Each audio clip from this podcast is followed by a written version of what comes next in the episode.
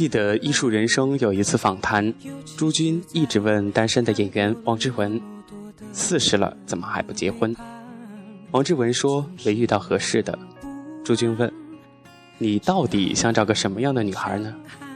王志文想了想，很认真地说：“其实就想找个能随时随地聊天的，这还不容易。”朱军笑道：“不容易。”王志文说：“比如你半夜里想到什么了，你叫他，他就会说几点了，多困难，明天再说吧。你立刻就没有了兴趣。有些话有时候对有些人说，你想一想就不想说了。找到一个你想跟他说、能跟他说的人不容易。是的，我常常体会到这句话里那种深深的、难以言说的滋味儿。找到一个能随时随地和你聊天的人，真的蛮难。或许你人缘不错，与你认识的人很多，和你关系不错的人也很多，但即使是你朝夕相处的家人，甚或是亲密无间的爱人，你也未必见得想什么时候说就能和他说，想说什么就说什么。什么时候都不必担心失礼，不必自责，不必畏惧被冷淡，或者是被斥责。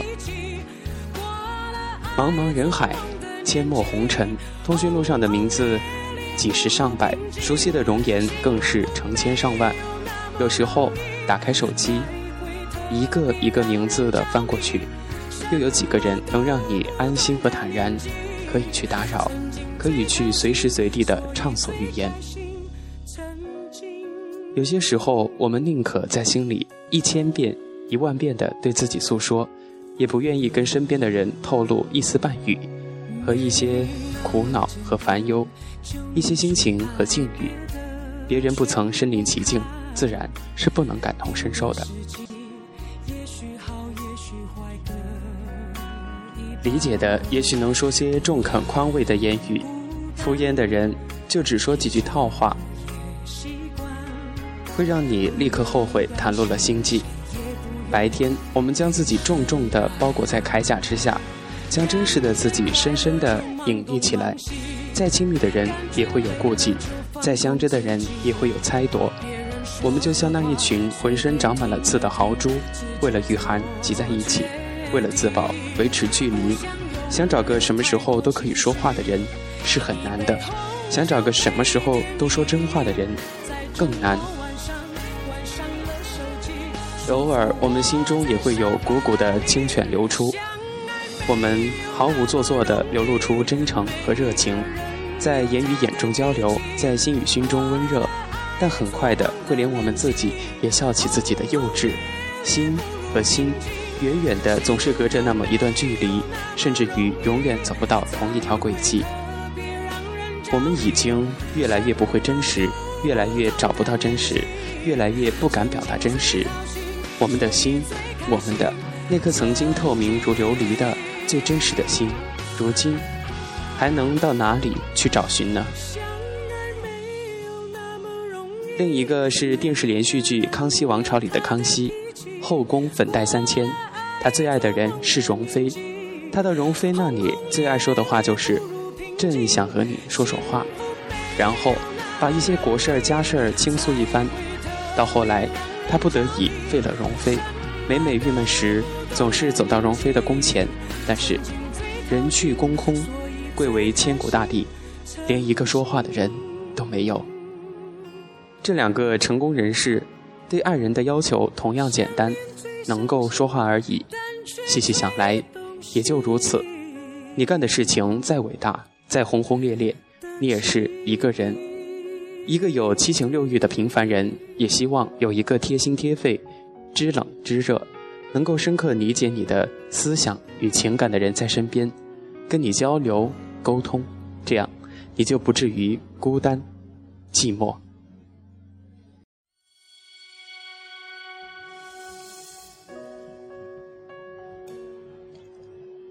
我曾经看过这样一段话。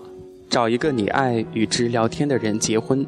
当你年龄大了以后，就会发现喜欢聊天是一个人最大的优点。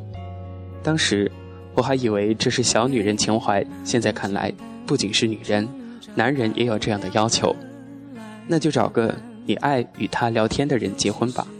世界太大太复杂，变化太快，拉住一个时时刻刻、随时随地能与之聊天的人的手，你就拥有了连康熙都没有的幸福。突然觉得自己对爱情有了一个明确的定义，跟王志文一样，我似乎也一直都在寻找一位能够随时随地可以说话的人，也会有如上那种。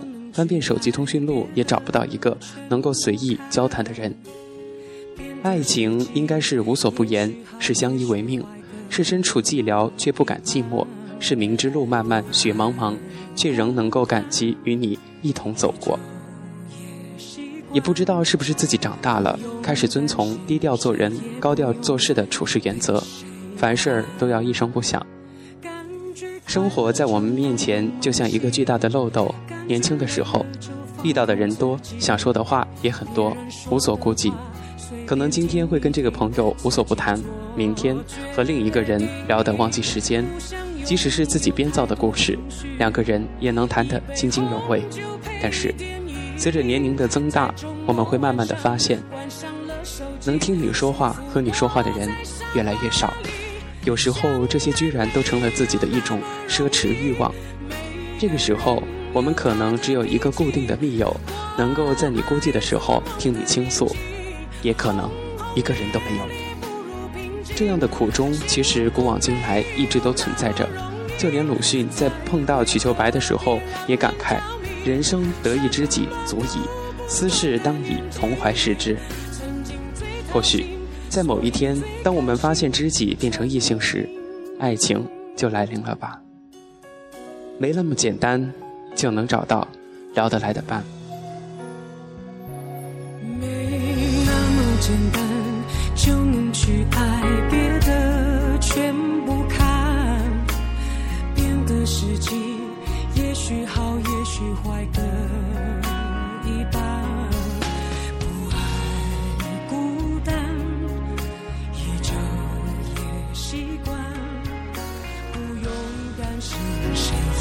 用。